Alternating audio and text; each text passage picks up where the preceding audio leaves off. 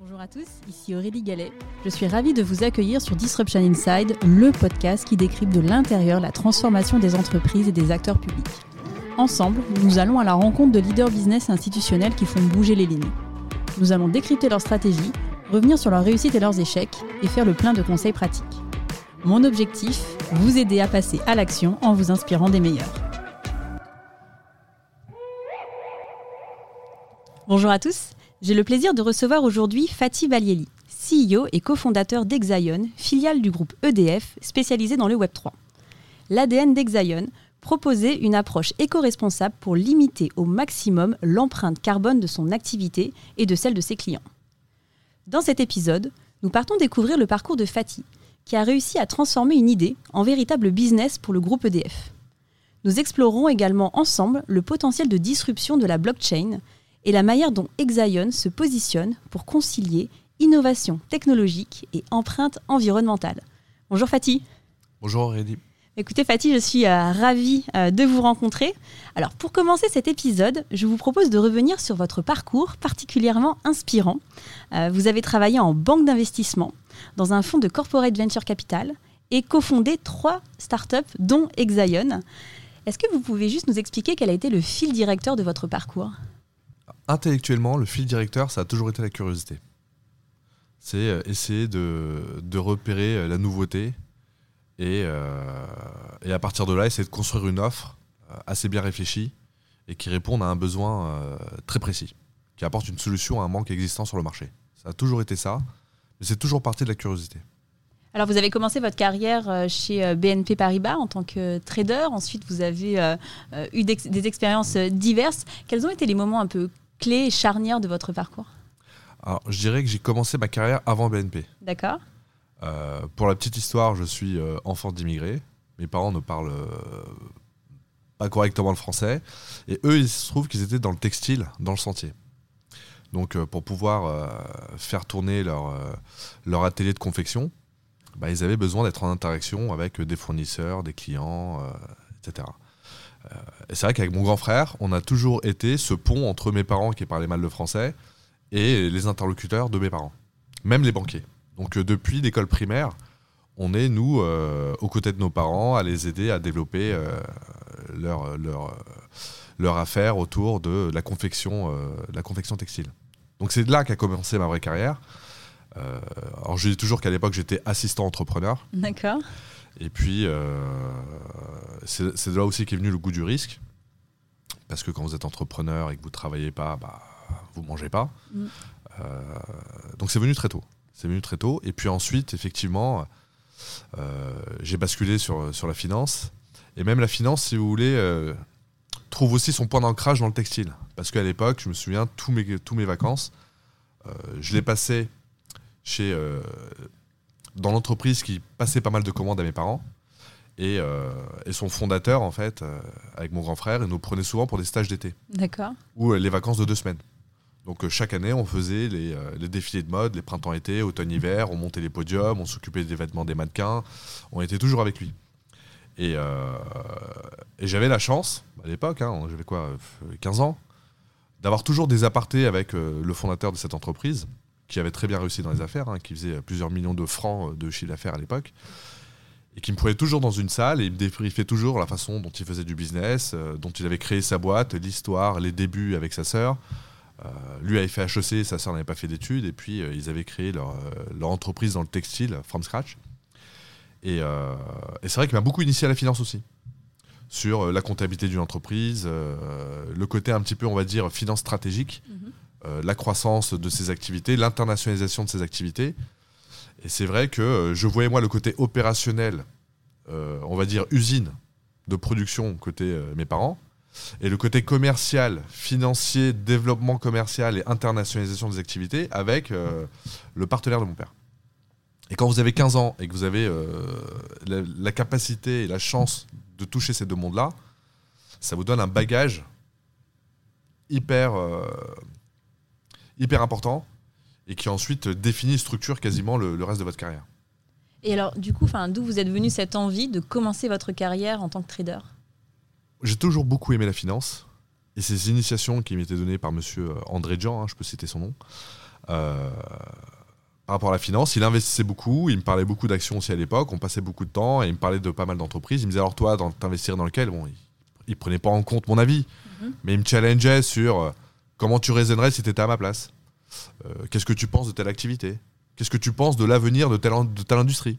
Est-ce que tu penses que ça, ça, ça a de beaux jours de devant lui? Qu'est-ce que tu penses de euh, la première guerre du Golfe? Est-ce que tu penses que ça peut impacter euh, les marchés financiers? Mais des questions à laquelle un enfant n'a pas de réponse. Mais il vous les posait. Et il vous, vous poussait à la réflexion. Et quand vous développez ce mindset-là, et que euh, on vous parle d'action tous les jours, et ben moi, j'en avais qu'une seule envie, c'est d'atteindre, d'attendre mes 18 ans, pouvoir ouvrir mon premier compte PEA, et d'avoir enfin la possibilité de jouer pour de vrai, et commencer à investir dans de vraies actions. Et moi, je suis arrivé sur le marché financier en tant qu'investisseur personnel à 18 ans, euh, à la veille de la crise des dot-com, 99-2000. Donc moi, j'ai commencé ma carrière d'investisseur avec la première crise financière. Et j'ai fait ma première faillite à 18 ans. J'avais mis, je me souviens, on venait de passer des francs à l'euro, j'avais 3000 euros. À 18 ans, c'est beaucoup 3000 euros. Oui. et ben j'ai quasiment tout perdu, il me restait 100 euros à la fin de cette affaire. Mais ça a été la meilleure, euh, la meilleure instruction financière qu'on ait pu avoir. De l'avoir très jeune et de se tromper très jeune, c'est hyper formateur. Et alors, quand, dans votre carrière de, trader, euh, globalement, enfin, quels, ont été les principaux enseignements que vous avez tirés euh, de ces trois ans euh, passés chez BNP Paribas Et en fait, comment est-ce que ces, ces, enseignements, vous avez su derrière les mettre en application bah, dans votre quotidien, dans la suite de votre parcours? Bah, Écoutez, je pense qu'une une de mes grosses forces encore aujourd'hui, c'est d'éviter les effets de mode. Je suis plus dans la mode. Moi, c'est pas un mauvais jeu de mots par rapport au textile, hein, mais, mm. Mais l'effet de mode, je suis tombé dedans à 18 ans et j'ai fait ma première faillite. Donc je sais aujourd'hui ne plus acheter à un pic. Donc je, je suis plus sur le sous-jacent. C'est oui, il y a des pics. Et vous voyez, le pic à l'époque de 99-2000, à l'époque, tout le monde. La conclusion de cette crise, c'était bon, on vous avait dit qu'Internet c'était n'importe quoi.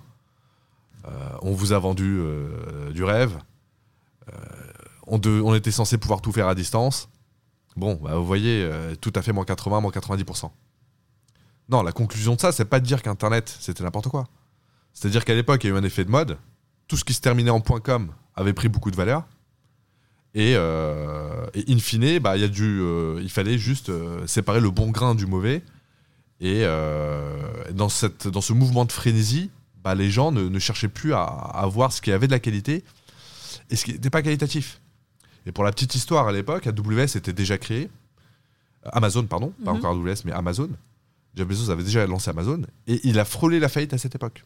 Donc il a failli partir lui aussi, cette fois-ci, avec la frénésie inverse qui consistait à tout vendre. Donc on a acheté un peu tout et n'importe quoi, et puis quand ça a baissé, on a revendu tout et n'importe quoi. De sorte que même un Amazon, qui aujourd'hui est une boîte qui est valorisée quasiment 2000 milliards de dollars, a failli faire faillite à cette époque-là. Donc moi, les, excès à la hausse ou à la baisse, aujourd'hui, je pense que je suis euh, euh, assez bien blindé par rapport à ça. Et ça m'a beaucoup servi chez BNP parce que, euh, en alliant toujours ce côté curiosité, soif de découverte, connaissance financière, et intérêt pour euh, le digital et, euh, et l'environnement, eh ben, je pense que j'ai fait des super deals pour la BNP. Euh, j'ai commencé ma carrière chez BNP à Paris en tant que stagiaire. Ensuite, il y a deux postes qui se sont libérés, un à New York, un à Hong Kong. On m'a dit qu'est-ce que tu préfères? J'ai dit je préfère clairement les émergents. Et quand je, vous, parle d'Hong Kong, c'est 2006. C'est plus, c'est pas Hong Kong d'aujourd'hui et la Chine d'aujourd'hui. C'est à l'époque on commence à peine à parler de, de la Chine qui commence à, avoir un taux de croissance important. À l'époque, personne ne prend vraiment ça encore au sérieux. Euh, personne ne s'attend à 10% de croissance par an pendant 20 ans. Euh, et, j'arrive sur Hong Kong et du coup, je commence. Euh, alors, je suis au tout début assistant trader sur des marchés matures de type Corée, Chine, Japon et Inde et trader avec mon book en perso sur des marchés euh, où d'ailleurs je, devais, avant de commencer à trader, ouvrir les marchés parce qu'il n'y avait pas encore de compte et de capacité à intervenir sur les places financières, sur le Vietnam, la Thaïlande, la Malaisie. Et euh, c'est vraiment ces pays d'Asie du Sud-Est sur lesquels moi euh, j'ai commencé à, trader. Et à trader sur des marchés hyper volatiles parce que c'était des petits marchés. qui dit petit marché bah, dit bah, quand il y a une forte demande, une forte vente, bah, tout de suite ça impacte parce qu'il n'y a pas beaucoup de profondeur. Dans une période où en plus on est en train de commencer une nouvelle bulle, euh, financière. Donc euh, là où des autres avaient, je sais pas, 10% de volatilité, moi j'avais 50% de volatilité. Et là, il faut s'accrocher.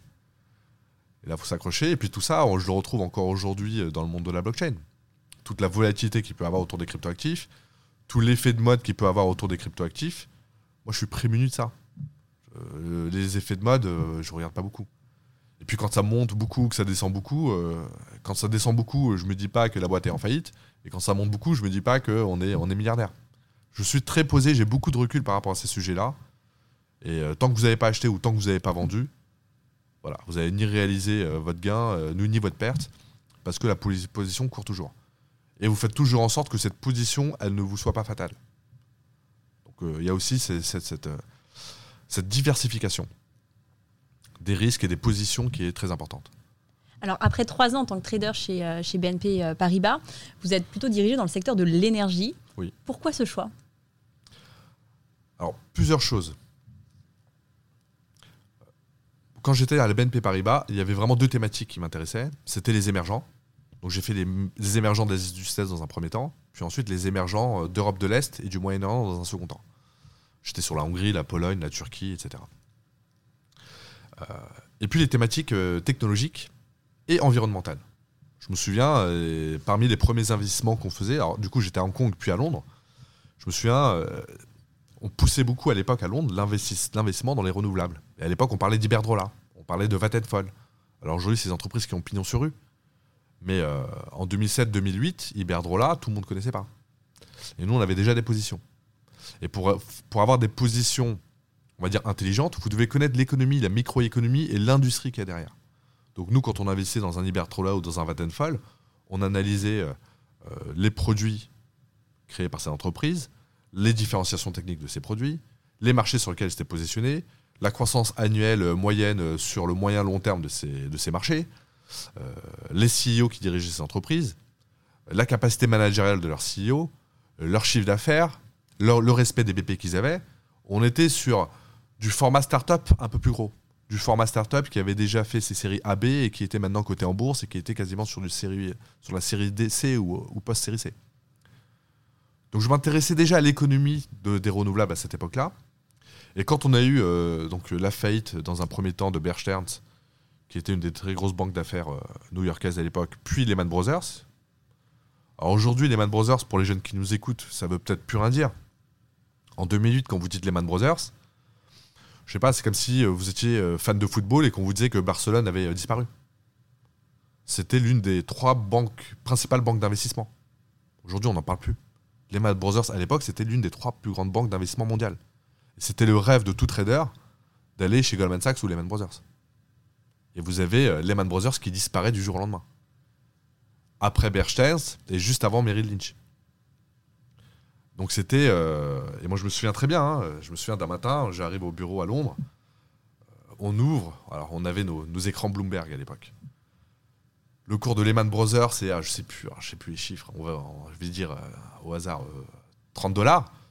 Et à la fin de, la, fin de la journée, en 7-8 euh, heures, il cote à 0,5 dollars. C'est-à-dire que vous avez vu en live sur vos écrans la disparition d'une des trois plus grandes banques d'investissement au monde. C'est juste, enfin moi je...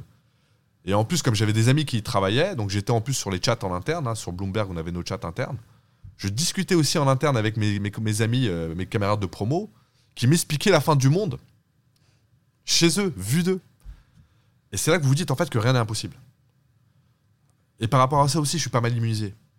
Jamais ça fera faillite, jamais le système bancaire ne tombera, jamais les Man Brothers, on laissera les Man Brothers faire faillite. Les jamais, je suis immunisé contre les jamais. Tout peut arriver.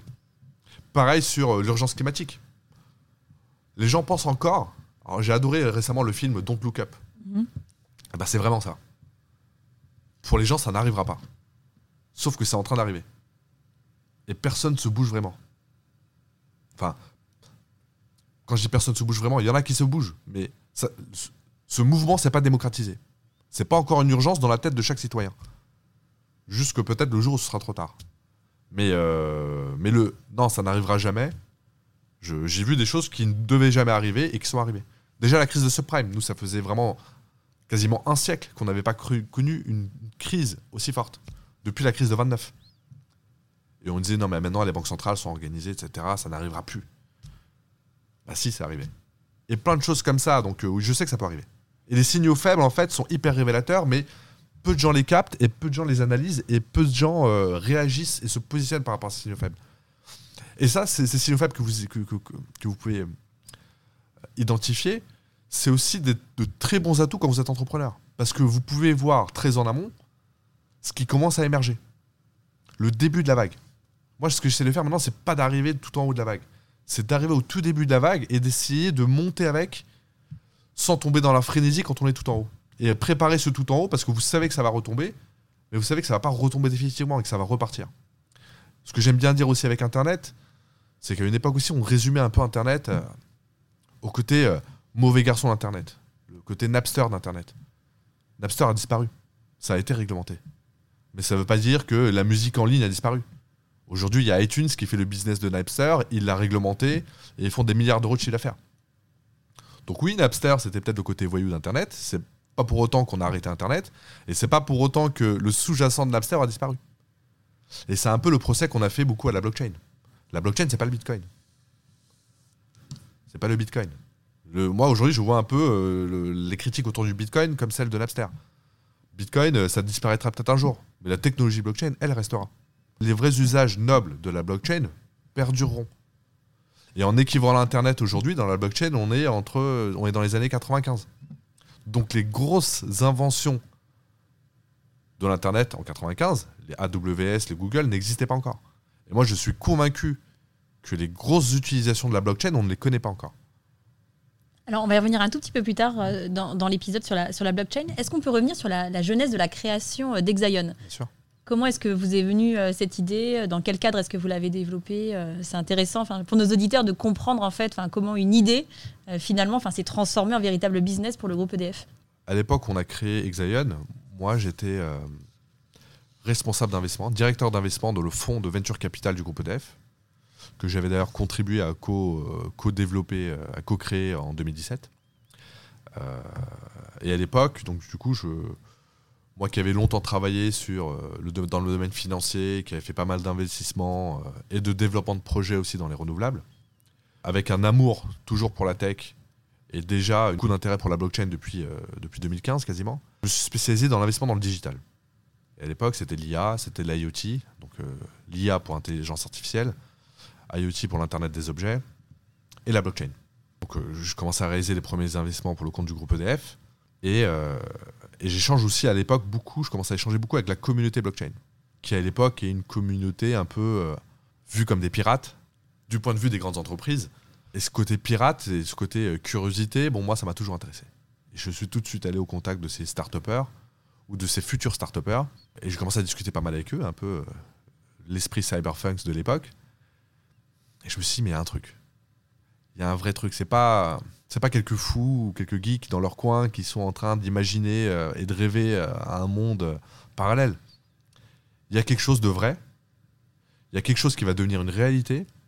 En 2015, 2016, je ne sais pas encore vous dire ça va être en 2025, 2030 ou 2040, mais je sais que ça va devenir une réalité. Et là, je me dis un truc. Et du coup, je pars à la chasse de toutes les petites startups qui existent euh, dans la blockchain. Et c'est vrai qu'en 2018-2019, quand je commence ce travail-là de, de, de, de, screener toutes les startups qui existent en France et à l'étranger dans le domaine de la blockchain, ben finalement, les vrais premiers, enfin, les premiers start de la blockchain, c'est des mineurs. Ils minent du Bitcoin, ils minent du Dash, ils minent du Monero, ils minent de l'Ethereum. Et euh, à l'époque, le Dash et le Monero, c'était quand même euh, la monnaie du dark web. Là, je me dis, mince, on est encore dans le côté Napster de la blockchain.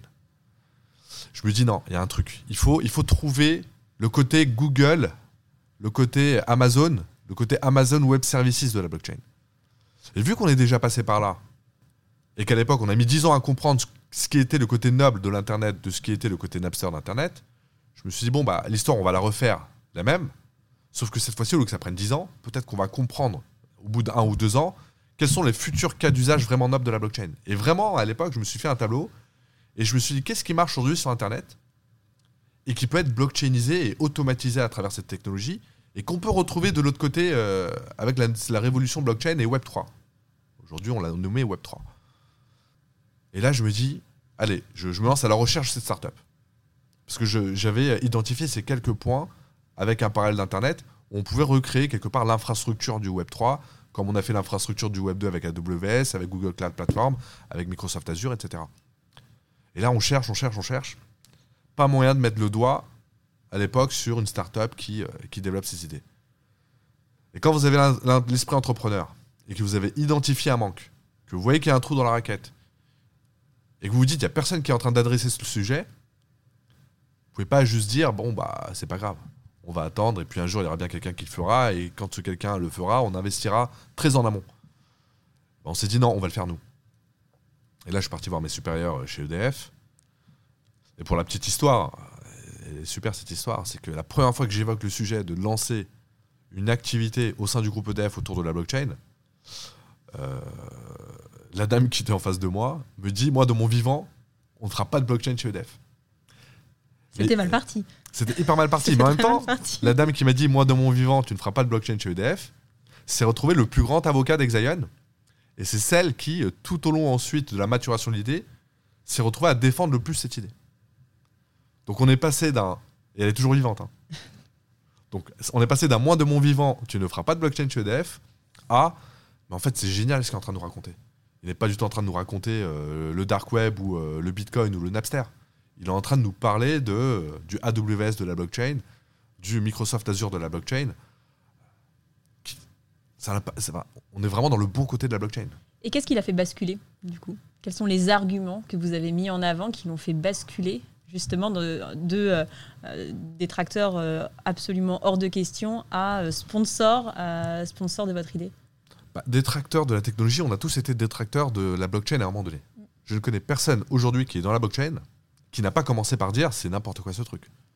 Il n'y a pas de banque centrale derrière, c'est pas régulé, il n'y a pas d'organe central de contrôle. Mais c'est des jeunes geeks euh, en capuche qui sont en train de faire leur révolution dans leur coin. Et je pense que la réglementation va vite les calmer. Et moi, ça a été mon postulat initial. hein. Moi, on m'a parlé du Bitcoin en 2012-2013. Si j'avais eu l'intelligence à l'époque de rentrer dans le Bitcoin, bon, et ça valait des centimes. Aujourd'hui, un Bitcoin, ça vaut 42 000, euh, 42 000 euros, 42 000 dollars, je sais plus. euh, C'est- fluctuant, hein C'est fluctuant, mais, je- fluctuant, voilà, mais et oui, comme je dis que je suis Mm. pas dans la mode du truc, Mm, mm, je mm. regarde même pas les cours de. Mais, euh, mais oui, c'est- à cette époque-là, je me suis dit, c'est n'importe quoi. Pas de banque centrale, pas d'organe central de contrôle. Dans six mois, on n'en parlera plus. Et euh, il y a eu tous ces effets de mode, et puis euh, l'explosion du cours de, de- qui est passé de quelques centimes à quelques euros. Puis là, je me suis dit, non, il se passe un truc. C'est là où, en 2015, je reviens. Je me dis, non, attends. Le pire dans le business, ou euh, quand on est venture capitaliste ou quand on est investisseur, c'est manquer d'humilité par rapport au sous-jacent que vous étudiez. Et là, euh, moi j'adorais euh, la philosophie aussi à l'école. La philosophie, des fois, et en sociologie, on s'est dit on repart de zéro. On se remet dans un état neutre, où on n'a pas d'avis sur le sujet ou sur l'objet de l'étude, et on reconstruit de zéro euh, toute la réflexion. Et là, je me suis dit, attends, je vais mettre mes a priori de côté sur le côté euh, pas d'organe central de contrôle, euh, le bitcoin, c'est n'importe quoi. Et je vais recréer une réflexion de zéro par rapport à la technologie, au sous-jacent et au mouvement qui le porte. Et là, j'ai dit non, je suis passé à côté d'un truc. Mais 2015, euh, ouais, vous avez, vous avez- vous avez mis trois ans à vous remettre en question, votre réflexion, et à comprendre ce- qui sous-tendait derrière cette technologie. Et quand je dis j'ai compris, c'est pas forcément que le Bitcoin. C'est j'ai compris ce qu'il y avait derrière la cryptographie et toute la succession et toutes les, tous les Legos qui s'empilaient pour donner justement la possibilité de lancer cette nouvelle révolution autour de la blockchain et du Web3. C'est ça que j'ai commencé à comprendre en 2015. Et on, en comprend toujours plus tous les jours. hein. Je vous disais pas qu'en 2015 j'avais la vision aujourd'hui en 2022. Mais j'ai eu ce déclic. J'ai eu ce. Il y a un truc, faut creuser. Et on est encore au tout début de ce mouvement. Et alors, comment s'est matérialisé le soutien du groupe EDF la première fois que je- j'en ai parlé, et en plus je l'ai- fait un peu de manière euh, maladroite, que plein de dossiers qu'on étudiait, euh, j'ai dit ouais, il faudrait aussi qu'on lance une thématique investissement dans la blockchain. La première réflexion, c'est bon, moi de mon vivant, ça ne se fera pas, et puis pourquoi faire? Donnez-moi six mois, et je vais revenir vers vous avec une vraie étude de marché sur la blockchain, parce que j'ai pas mal de choses en tête, mais il faut que je le, je le structure. Et je vais revenir vers vous avec une idée beaucoup plus structurée qu'il y a un truc à faire dans la blockchain. Et six mois après, je suis revenu avec euh, les prémices euh, de ce qu'on avait euh, drafté par rapport à Exaion avec Laurent Bernou-Mazar, qui est le cofondateur d'Exaion, qui était lui à l'époque responsable des data centers du groupe EDF, et avec qui j'étais en contact parce qu'une autre entreprise dans laquelle j'avais fait un investissement, qui était dans l'IA, qui faisait de la maintenance prédictive dans les centrales nucléaires, on voulait développer ces cas d'usage par rapport au data center. Donc j'étais en, en contact avec Laurent pour lancer un proof of concept sur cette boîte d'IA qui s'appelle Metroscope. Euh, et tester justement euh, la technologie de Metroscope, non plus sur les centrales nucléaires, mais dans les data centers. Et c'est là, en faisant tourner ce proof of concept dans les data centers, que je suis entré en contact avec Laurent, qui au passage m'a dit que bah, il y avait euh, des supercalculateurs entiers qui allaient être déclassés et qu'on pouvait récupérer parce que quand on dépeçait ces supercalculateurs, on avait pas mal de matières premières qui étaient, elles, légitimes ou euh, utiles pour se lancer dans la blockchain. Donc, euh, et moi, je crois beaucoup au destin et aux alignements de planètes. Et je me suis pendant que moi, je suis en train de penser à comment commencer à créer cette infrastructure de la blockchain comme AWS l'a fait euh, pour l'Internet. Par quelle porte entrer Parce qu'à l'époque, je n'étais jamais entré dans un data center. Et, euh, comment catalyser cette idée bah, Je me retrouve nez à nez avec un Laurent qui est en train de penser à la même chose vu de son prisme data center pour lui. Et c'était la, la vision qui me manquait à moi. Et là, on s'est dit, non, mais il y a vraiment un truc à faire. Et puis, c'est pas le hasard, on se rencontre pas pour rien.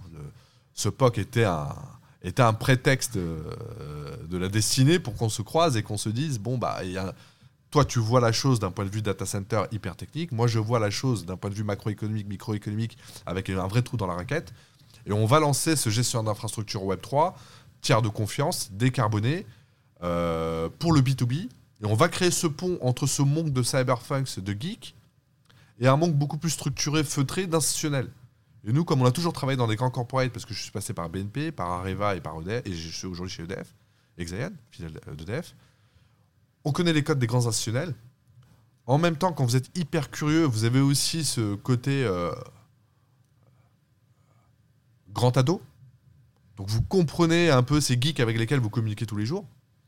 Et vous dites, c'est à nous de créer ce pont. C'est à nous de créer ce pont entre euh, le monde de geek que personne ne comprend et les cas d'usage qu'on peut porter auprès des institutionnels. Et qui de mieux que nous pour le faire? Et on est aussi devenu un petit peu ambassadeur de la technologie blockchain auprès des grands institutionnels. Et on a aussi euh, beaucoup porté la parole de ces start qui eux n'avaient pas, pas forcément accès à ces grands institutionnels euh, sur la problématique, sur la technologie, sur les protocoles qui étaient en train de développer. Et beaucoup de protocoles d'ailleurs qui sont aujourd'hui hyper nobles, hein, qui sont des protocoles en preuve d'enjeu, qui sont beaucoup moins énergivores que les premiers protocoles en preuve de travail. On y reviendra, oui. Mm. Voilà, mais ça c'était pas audible à l'époque. Et nous on a essayé de rendre ça audible. Et la chance qu'on avait, c'est que bon, on a été la première filiale d'un grand groupe à tirer dans le domaine de la blockchain. Donc la première grande la première filiale blockchain d'un grand groupe français, c'est EDF avec Exaon. Mais on avait aussi la chance d'être en contact avec nos amis de chez Forge Société Générale, qui étaient dans, exactement dans la même démarche que nous, dans leur entreprise. Et c'est vrai que je pense que euh, aussi bien Forge qu'Exayan, on a vraiment contribué à vulgariser ce langage de geek auprès des grands institutionnels et dans des secteurs qui sont sensibles. Parce que eux, dans le secteur bancaire, et nous, dans le secteur énergétique. Et chacune de nos deux entreprises sont en plus des OIV. C'est-à-dire que euh, je pense que la vectorisation de la blockchain à travers euh, Forge et Exaion a fait beaucoup de bien à cette communauté et qu'elle a aussi euh, mis des projecteurs sur toute la panoplie et tout le catalogue de possibilités et de technologies qu'il y avait autour de la blockchain. Et on est sorti de cette approche très naïve de euh, la blockchain, c'est n'importe quoi, le bitcoin, euh, c'est pour faire des transactions sur le dark web, et puis c'est hyper énergivore, et puis que le, que le côté Napster de ça. Et je pense qu'avec Forge, on a aidé à vulgariser, à démocratiser cette technologie auprès des grands institutionnels, et c'est bien d'avoir eu ce binôme parce que tout seul, c'est moins puissant. Et quand vous avez des gens qui pensent pareil dans une autre industrie et dans un autre grand groupe, eh ben le message est beaucoup plus fort. Parce qu'on se dit, ils peuvent pas raconter tous les deux n'importe quoi, au même moment. Surtout qu'ils ont l'air d'avoir la tête plutôt bien faite. Euh, donc on va écouter ce qu'ils ont à dire. Et je pense qu'aujourd'hui, on est en train d'évangéliser, avec Forge et Exaion, beaucoup de grandes entreprises qui aujourd'hui ont moins de crainte à sauter le pas pour aller dans la blockchain. Mais je pense qu'il fallait des premiers et on a été ses premiers. Alors, si on prend un petit peu de, recul, euh, donc vous avez observé donc un certain nombre de, transformations. Euh, globalement, quelles sont les ruptures business que la blockchain a permis euh, de faire? Est-ce que vous pouvez prendre deux ou trois exemples pour qu'on ait voilà, des exemples un petit peu concrets de ce que permet de faire la blockchain pour un grand corporate? Alors, le meilleur cas d'usage de la blockchain, on l'a malheureusement pas développé.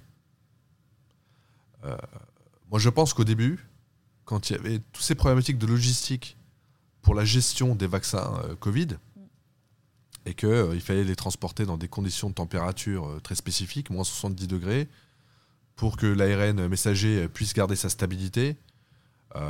on aurait pu tracer tout ça avec la blockchain. Et il y a eu toute une désorganisation logistique, etc. On a perdu beaucoup de temps. ça a forcément eu des impacts. Et je pense qu'on aurait pu régler ce problème très en amont en utilisant en ancrant dans la blockchain toute la traçabilité de ces vaccins Covid euh, développés par les différents euh, labos euh, pharma à l'époque. Ça, je pense, c'était le meilleur cas d'usage disruptif, créateur d'une immense valeur pour la communauté mondiale.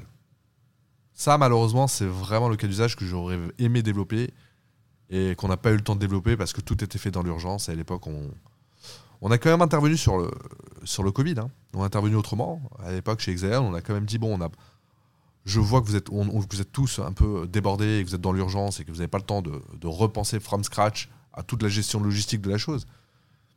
Mais on a quand même pu mettre à disposition des supercalculateurs d'Exaion auprès de grandes universités et de grands centres de recherche, la PHP, etc., euh, pour que eux puissent utiliser notre puissance de calcul et euh, traiter de manière beaucoup plus rapide et massive toutes les informations qui étaient collectées sur les différents réseaux sociaux, sur les mésusages médicamenteux autour euh, de cette crise du Covid. Typiquement, à l'époque, cette analyse des réseaux sociaux avait fait rejaillir une chose, c'est que quand vous étiez atteint du Covid et que vous preniez des anti-inflammatoires, ça aggravait les symptômes du Covid. Et bien ça, ça a été repéré grâce à l'analyse de tous les messages qui passaient sur les réseaux sociaux, ce que les gens disent et les impacts qu'ils disent avoir suite à l'utilisation de tel ou tel médicament alors qu'ils étaient atteints du Covid, etc.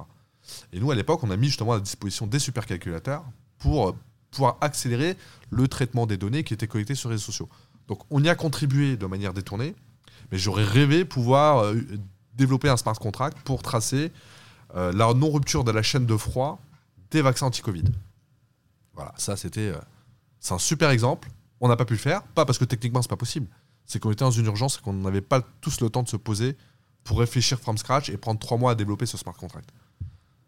Mais c'était, je pense, le meilleur cas d'usage. Après, un autre cas d'usage sur lequel on a contribué hein, et qui, est génial, c'est typiquement même des, émissions obligataires.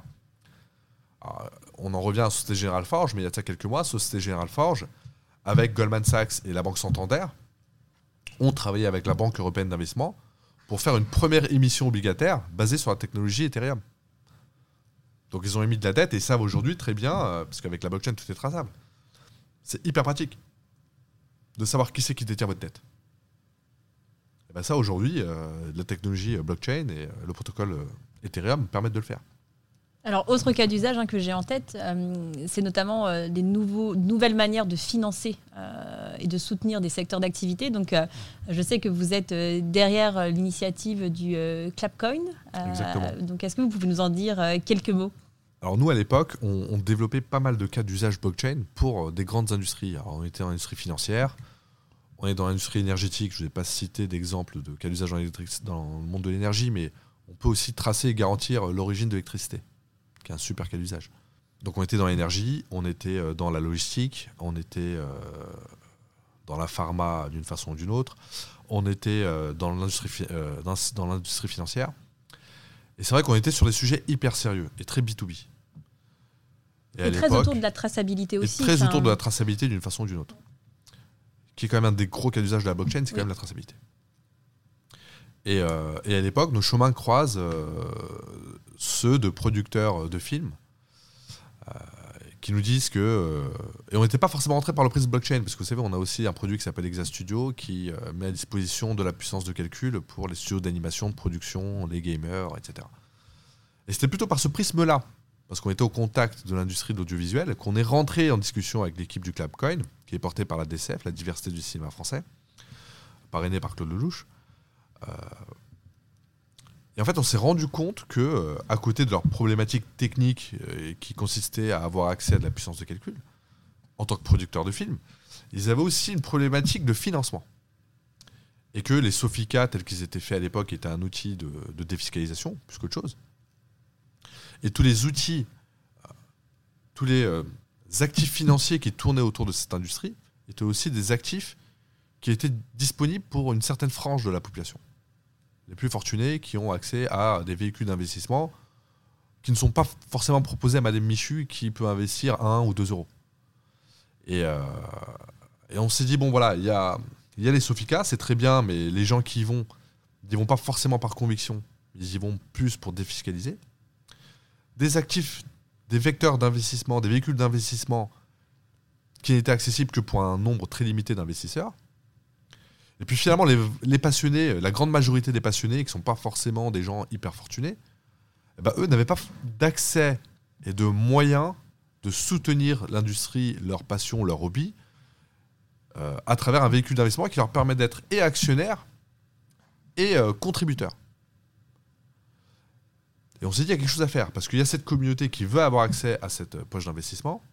Il y a vous qui avez un problème de financement pour redonner de la qualité au cinéma français.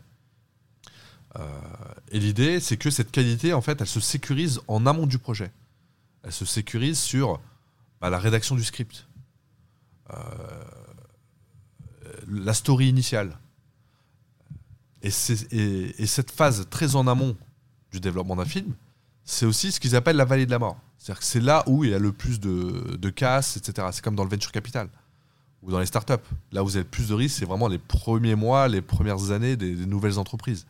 Et c'est là où euh, l'espérance moyenne d'une startup, c'est 3 ans. Et ben dans un film, pareil, le mur de la mort, c'est euh, le script, le scénario, c'est là. Où euh, 80, euh, je sais pas combien les stats, mais on va dire 90%, si je fais un parallèle avec le VC, qui, vont à la poubelle. Et c'est là qu'il faut concentrer le savoir, c'est là qu'il faut concentrer euh, un comité hyper qualifié, avec un regard croisé différent, qui permettent justement de diminuer au maximum cet effet mur de la mort, vallée de la mort, et euh, réussir à sortir un maximum de projets et de scénarios qui ont un, un vrai potentiel. Puis après, sur la suite, c'est pas forcément euh, l'objet du Clapcoin de, financer la suite. Mais c'est au moins d'être capable de sélectionner euh, les happy few de qualité sur une base de plusieurs centaines ou de milliers de scénarios qui arrivent sur leur table. Et pour ça, ils ont mis en place un, comité de sélection très qualitatif avec des acteurs, des producteurs, des metteurs en scène, etc. Et avec chacun des très grands noms euh, euh, et une grande expérience. Euh, et de se dire, bon, bah, tous ces gens-là autour d'une table, bah, la probabilité, on va peut-être faire passer la probabilité de 90% de casse à peut-être euh, 20% de casse. Je ne vais pas me prononcer à, leur place par rapport aux stats, mais euh, voilà, de réduire drastiquement le risque, et puis de financer et de. Et, euh, vraiment de pouvoir financer et accélérer les projets qui ont plus de potentiel. Et de réavoir demain des super productions françaises euh, visionnées à l'international, parce qu'à une époque, et pour d'origine euh, étrangère, moi je sais que quand j'étais petit, euh, mes parents, mes oncles, etc., ils regardaient tous les films de Belmondo, Alain Delon. L'acteur le plus connu à l'époque en Turquie, c'était Alain Delon. Allez demander aujourd'hui à un Français, un acteur, à, à- une population étrangère, quel acteur français ils connaissent. Ils connaissent peut-être Omar Sy. Mais, mais le cinéma français, oui, à l'époque, je me souviens, euh, mes parents regardaient euh, en langue étrangère euh, la plupart des films qui passaient sur TF1. Et aujourd'hui, c'est beaucoup moins le cas. Donc, il est peut-être venu le temps de recréer un cinéma qualitatif français capable de s'exporter à l'international, comme on a su le faire à une époque. Donc, ça veut, ça veut bien dire que ça veut dire. Ça veut dire que c'est pas impossible. On l'a fait, on le fait plus. Maintenant, comment est-ce qu'on le refait? Et comment est-ce qu'on finance ça? Sans que ce soit de la défiscalisation et un pur produit financier. Mais comment est-ce qu'on fait pour que les passionnés et un comité de sélection hyper qualifié puissent mettre le, le doigt sur les prochaines pépites, les prochains super acteurs, les prochains super scénarios, et euh, l'accélérer au maximum et en faire euh, des blockbusters internationaux? Et du coup, quel a été le rôle d'Exion sur, euh, Bah, nous, on, sur a, ce projet? euh, on s'est occupé de toute la partie technique du projet. D'accord. toute la mise en place des smart contracts, de la plateforme d'achat, les tokenomics. Alors, les mots barbares de tokenomics, Mm. c'est la, c'est l'économétrie derrière le token. C'est-à-dire, euh, c'est comme euh, les marchés financiers, il y, a eu- il y a, il y a des activités d'économétrie euh, mises en place par les banques centrales. Eh ben, nous, on a l'économétrie appliquée aux tokens qui vont être émis sur le marché à travers les initial coin offering. Et c'est important de bien mettre en place cette économétrie par rapport à l'objectif du sous-jacent, qui est ici de financer et d'accélérer et de qualifier le cinéma français. Et pas avoir un token euh, yo-yo. Il y a des tokenomics, euh, il y a, une économétrie pour certains cas d'usage, où l'objectif pur et simple du token, c'est vraiment de faire du yo c'est de faire de la volatilité. Et derrière, il n'y a pas de vrai sous-jacent. On n'est pas dedans ça. Nous, on a mis en place une économétrie appliquée à des tokens qui vont réellement permettre de financer de manière pérenne le cinéma français. C'est la fin de cet épisode, j'espère qu'il vous a plu. Pour m'aider à faire connaître le podcast, c'est très simple. Parlez-en autour de vous. Mettez une note 5 étoiles accompagnée d'un gentil commentaire. Et abonnez-vous à mon compte pour être notifié des prochains épisodes. Si vous souhaitez en savoir plus sur le podcast, je vous donne rendez-vous sur mon site aurélie-galet.com ou sur mon LinkedIn. Un grand merci à tous et rendez-vous la semaine prochaine pour un prochain épisode.